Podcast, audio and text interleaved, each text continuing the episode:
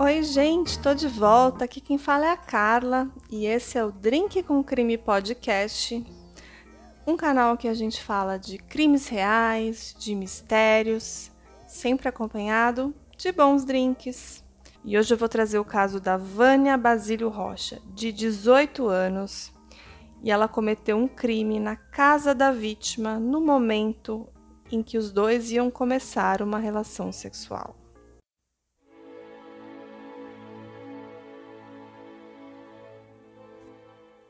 Enquanto estavam deitados na cama, a jovem pegou uma faca que estava escondido dentro da sua bolsa e golpeou Marcos Catânio Porto, de 26 anos, em várias partes do corpo, que não resistiu aos ferimentos.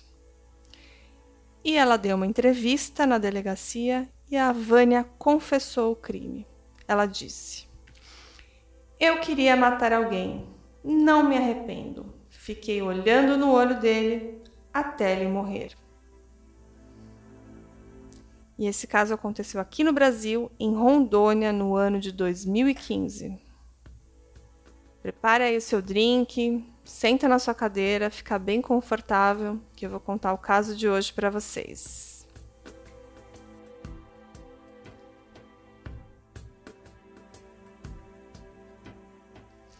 E a Vânia ela era ex-namorada do Marcos e ela planejou esse crime.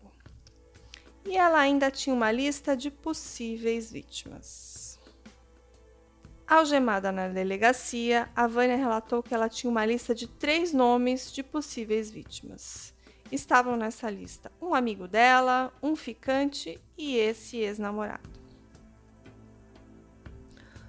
No dia 29 de dezembro de 2015, ela entrou em contato com esse amigo, uma das possíveis vítimas, mas ele estava na casa de um irmão dele, que morava longe da cidade. E a outra pessoa que ela estava se relacionando, que ela estava ficando, seria a segunda vítima, estava com a sua família e não poderia se encontrar com a Vânia. Então, naquele dia, a Vânia ligou para o Marcos, para o ex-namorado alegando que ela queria se despedir porque ela iria embora para outro estado. Então ela colocou uma faca de cozinha dentro da sua bolsa e foi para a casa da vítima, que tinha aceitado receber a sua visita, né? Na casa, o casal foi para o quarto e durante as preliminares sexuais, a Vânia esfaqueou o ex-namorado. Agora eu vou falar para vocês o relato da Vânia. Abre aspas. Eu queria matar uma pessoa só, uma dos três. Eu tapei o olho do Marcos, aí eu peguei a faca e meti nele. Ele reagiu, veio para cima de mim e aí eu fui para cima dele também. Eu enforquei ele, comecei a meter facadas em outras partes do corpo dele. Daí ele gritou socorro e a porta estava trancada. O irmão dele então quebrou a janela e quando o irmão dele entrou, ele já estava quase morrendo. E eu fiquei olhando no olho, olho no olho, até ele morrer. Fecha aspas. Depois do crime, a Vânia contou que foi para o banheiro e a família do ex-namorado chamou a polícia militar. Ela contou que ela tinha terminado o namoro dois meses antes com Marcos e ela namorou com ele nove meses e ela ainda disse, abre aspas, não me arrependo desse crime. Não sei se um dia vou me arrepender. Fecha aspas. Eu não sei se vocês entenderam o contexto. Ela estava simplesmente procurando uma pessoa para matar. Ela queria satisfazer aquela vontade dela. Podia ser o amigo, podia ser o cicante, podia ser esse ex-namorado. Então ela arquitetou esse plano, né? Ela ligou para ele, marcou um encontro, é, inventou que ia para outro estado e que queria ali passar uma noite com ele, algo assim, né? O Maurício Jacob, que era um amigo do Marcos, também estava na casa dele no dia desse crime e ele relembrou o momento do crime. Ele falou assim: O meu amigo morreu nos meus braços. E as últimas palavras do Marcos foram: Ela é louca. E o Maurício Jacob disse que ele perdeu como se fosse um irmão, né? Que eles eram muito amigos. Dois dias antes do crime, a Vânia ainda fez um post no seu Facebook. Era um texto que ela compartilhou na linha do tempo que dizia assim: Eu não fui uma má namorada, você que me tornou. Era um título de um texto de um blog. E essa foi uma das publicações mais comentadas no Facebook da Vânia. Depois de ser presa e confessar que ela matou o ex-namorado, várias pessoas foram lá e criticaram essa postagem, né? Dizendo assim: "Ah, imagine se você fosse uma boa namorada", né? Outras pessoas escreveram louca, psicopata, outras parece que estava possuído pelo demônio. De acordo com o delegado Fábio de Campos, a, Vânia ela foi presa em flagrante por homicídio qualificado porque ela usou meios que dificultaram a defesa da vítima. E ela também relatou para o delegado que ela sentiu vontade de matar alguém e que poderia ser qualquer uma das três pessoas daquela lista.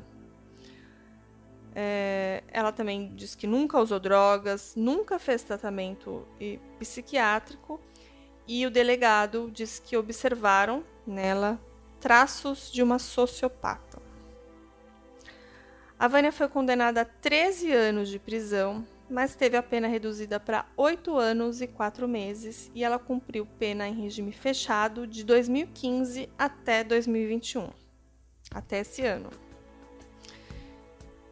É, durante o seu tempo que ela estava encarcerada, em setembro de 2017, ela foi agredida por uma detenta e chegou a sair para registrar um boletim de ocorrência. Em 2018, ela ganhou o direito de progredir para o regime semiaberto. Porém, a justiça ressaltou que ela teria que passar por um psiquiatra, né, para atestar que ela estava apta a viver em sociedade. E esse exame foi feito, mas ela foi reprovada. Em 2019, a Vânia conseguiu uma outra autorização judicial, dessa vez para casar. E a cerimônia foi realizada no cartório de Vilhena, e o sim para o noivo, também presidiário na época, foi acompanhado de beijos. É, eu pesquisei aqui, o marido dela cumpria a pena por assalto. E no casamento, ela não usou um vestido branco, ela usou um, uma roupa uniforme do, do, do sistema prisional para dizer sim ao noivo. Mas o casamento da Vânia com Luiz Fernando não foi muito longe. No começo de novembro daquele mesmo ano, de 2019, o cabeleireiro Luiz Fernando usou seus perfis nas redes sociais para anunciar o fim do seu casamento com a ex-babá, Vânia Basílio Rocha.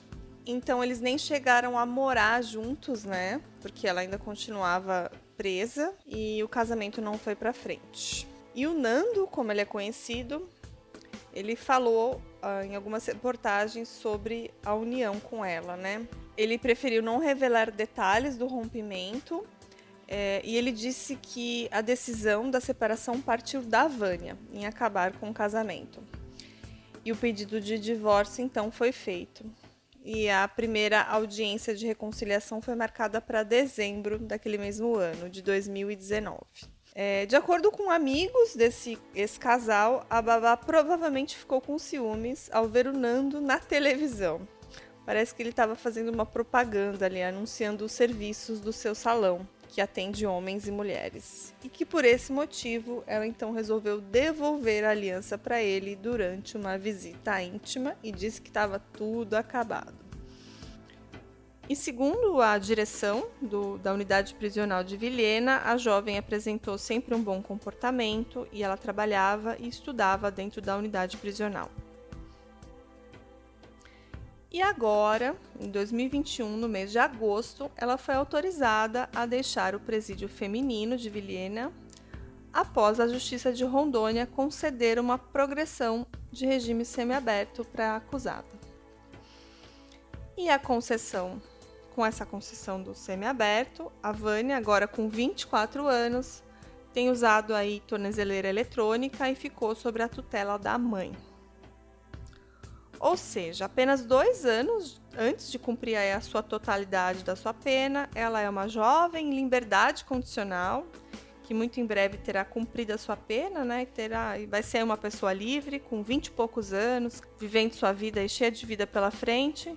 Enquanto isso, é, a família do, do rapaz, do Marcos, assim, vai ficar sempre sofrendo a ausência dele, um rapaz que tinha também toda a vida pela frente e foi morto por um, um impulso, né? Por um não, não um impulso, porque ela planejou, né? Ela queria saber como que era matar uma pessoa.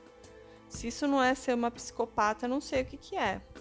E o juiz que deu essa, essa liberdade condicional para ela disse que levou em conta que a criminosa não tinha faltas disciplinares ou nenhum incidente pendente e que ela tem um indicativo de um bom comportamento carcerário.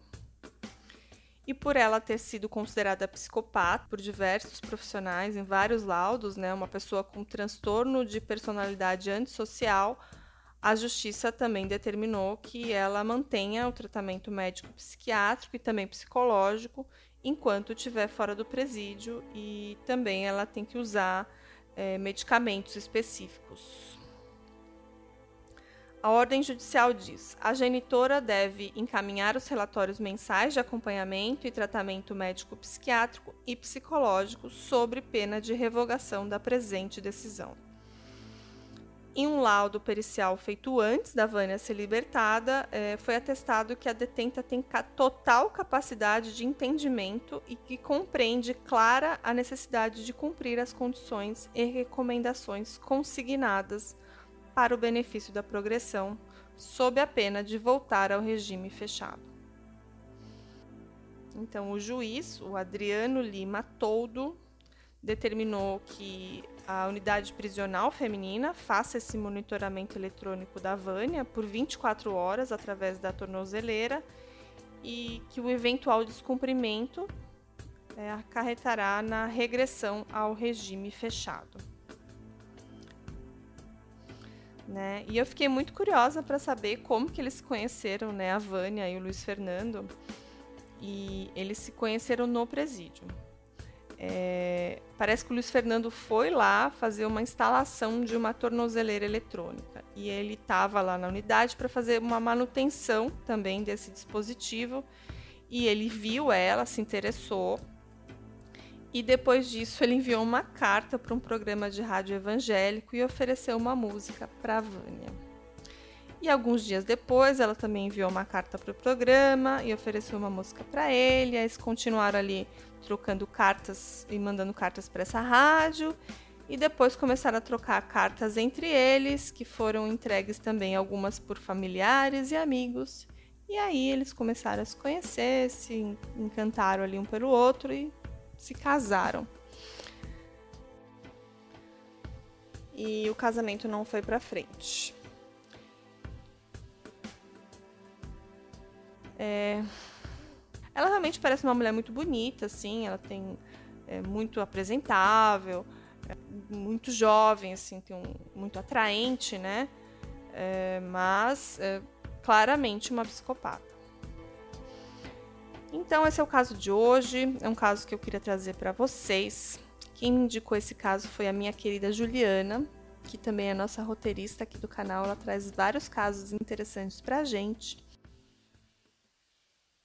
Hoje vai ter drink. Faz tempo que não temos receita de drink, né? E a receita de hoje é um coquetel de abacaxi com vodka.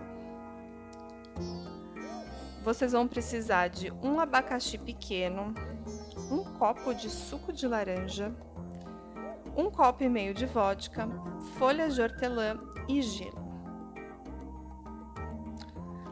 Aí vocês vão pegar o abacaxi, descascar, cortar a polpa, né, separando aquela parte dura do meio. Aí vocês vão bater a polpa no liquidificador com meio copo de água e coar. Depois vocês vão misturar o meio copo da polpa de abacaxi com o restante dos ingredientes, o suco de laranja, a vodka e o gelo. Aí vocês podem colocar numa coqueteleira, mas se você não tiver, pode misturar num jarro, né, com uma colher. E depois vocês dividam essa mistura aí por dois ou três copos, coloca aí também umas folhinhas de hortelã, decora ali com abacaxi, hum, e é uma delícia, é muito refrescante, é bem tem o ácido cítrico ali do abacaxi, tem, tem um gostinho da laranja também, que deixa mais gostoso ainda. Então eu recomendo esse drink, tá bom? Então, um grande abraço para todo mundo. Ficamos por aqui com esse episódio e até o próximo. Tchau, tchau.